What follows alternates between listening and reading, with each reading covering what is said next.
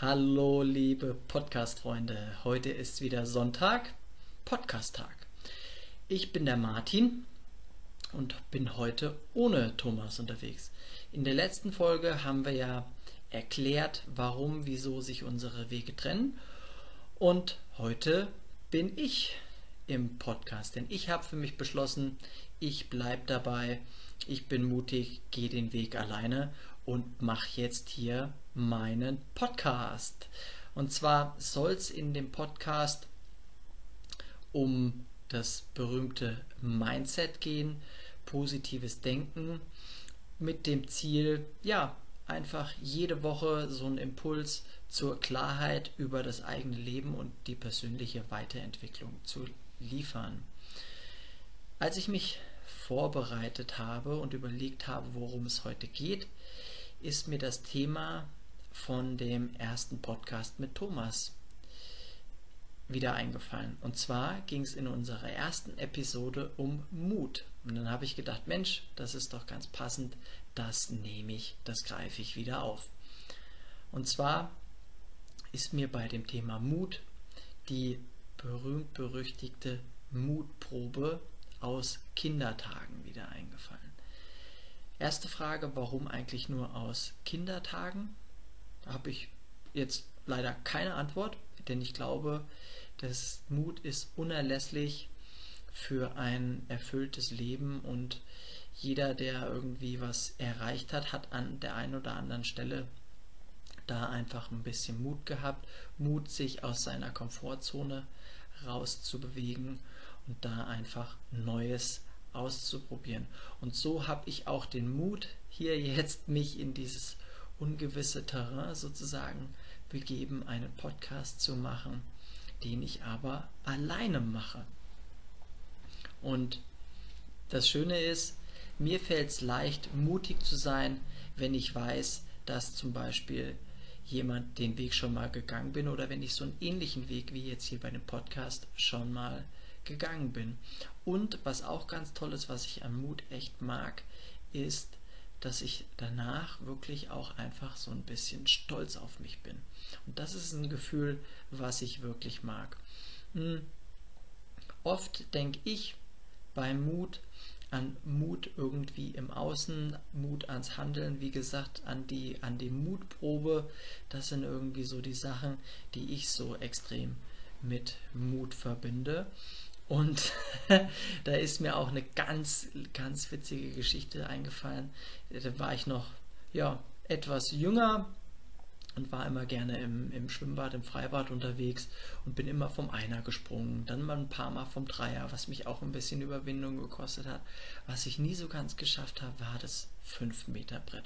Und dann erinnere ich mich noch gut, da war ich mit meinem Papa unterwegs und wir waren im Schwimmbad in Frankfurt in einem Hallenbad und die hatten so ein riesenhohes Sprungbrett und da bin ich dann da hochgeklettert und bin geklettert und geklettert und es hat ewig gedauert. Also ich weiß gar nicht mehr, ob es ein Fünfer war, vielleicht dann irgendwie sieben, acht Meter oder irgendwas. Auf jeden Fall, es war ziemlich, ziemlich hoch. Als ich dann oben angekommen bin, war da so ein kleiner Junge, der war vielleicht irgendwie zehn, der war so ein bisschen mulmig, der hat mich dann hinter sich gesehen, dann war klar, okay, kann ich mehr zurück und dann ist er dann einfach da runtergesprungen. Und dann habe ich so für mich gedacht, das weiß ich heute noch, ja, also wenn das der kleine Junge da kann, dann kann ich das auch. Und dann bin ich runtergesprungen und dann war ich echt richtig, richtig stolz auf mich. Und so geht mir das in anderen Belangen auch. Wenn ich da einfach mutig war, sozusagen meine Komfortzone zu verlassen, beziehungsweise mutig genug war, über diesen Gedanken drüber zu springen, was könnten die anderen von mir denken beziehungsweise was könnte denn alles passieren? Denn, das ist so meine Erfahrung, wenn es dann in die Situation kommt, fängt dann hier der Kopf an, wirklich zu denken, so, okay, was könnte denn alles passieren und la la la la la la. Und da einfach, einfach machen, beziehungsweise mir fällt es leicht wie bei dem kleinen Jungen, da einfach zu denken, okay, das haben schon andere überstanden, dann werde ich das wohl auch überstehen. Und wenn das nicht hilft, dann mache ich so, dass ich einfach ja einen kleineren Schritt mache von dem, was ich will. Und das fühlt sich dann echt immer, immer gut an. Und hat dann auch zur Konsequenz, dass ich beim nächsten Mal da einfach mich leichter überwinden kann sozusagen, beziehungsweise mir dann auch sagen kann, so hey, beim letzten Mal hast du schon es geschafft, jetzt schaffst du es wieder und diesmal wird auch nichts passieren. Und selbst wenn dann mal was passiert, dann kann ich mich ja immer noch fragen, okay, wofür war das jetzt, wofür war das jetzt gut? Und Mut ist nicht irgendwie nur da von diesem von dem Sprungbrett zu springen, sondern es gibt da auch noch ganz andere Aspekte von Mut.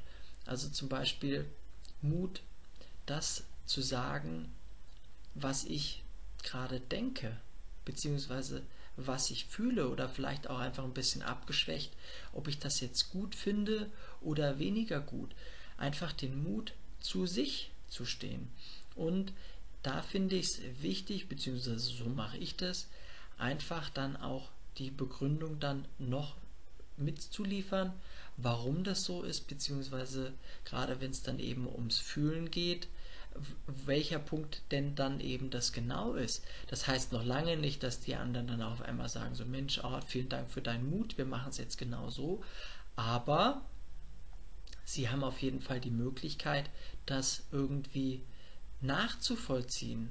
Ja, oft ist es ja dann auch so, gerade in irgendwelchen Meetings, dass dann viele Leute nicht den Mut haben, da dann auch einfach zu, zu widersprechen, nur weil das gerade die Idee jetzt vom, vom Chef war und die vielleicht halt einfach nicht so gut ist. Und ja, damit kann es sein, dass man da an der einen oder anderen Stelle aneckt. Und gerade wenn es um einen selbst geht und zum Beispiel irgendwie eine unbeliebte Aufgabe irgendwie gibt, was man dann jetzt so aufs Auge sozusagen gedrückt bekommt, dann lohnt es sich doch dann auch, da einfach mutig zu sein. Beziehungsweise ich bin generell, dass ich sage, also Mut lohnt sich immer. Immer, immer, immer. Oder? Und worum es mir, worum es mir auch noch geht, beziehungsweise was für mich so ein riesen Aha-Ding war, ist der Mut sich selbst gegenüber. Der Mut sich selbst gegenüber, einfach mal offen und ehrlich zu sein und keine Ausrede für das eigene Verhalten irgendwie verantwortlich zu machen. Das darf dann eben auch so eine, so eine liebevolle Art irgendwie auch zu sein. So, so nicht nach dem Motto, oh, jetzt hast du schon wieder nicht geschafft, sondern so, Mensch, wie kannst jetzt, du weißt, du hättest es besser machen können an der und der Stelle. Ja? Oft kriegt man das ja im Außen dann auch nochmal irgendwie gesagt. Und sich selbst das dann einfach einzugestehen, der Mut, sich selbst gegenüber zu, offen und ehrlich zu sein, das glaube ich, ist unerlässlich als irgendwie eine Mutprobe aus Kindertagen.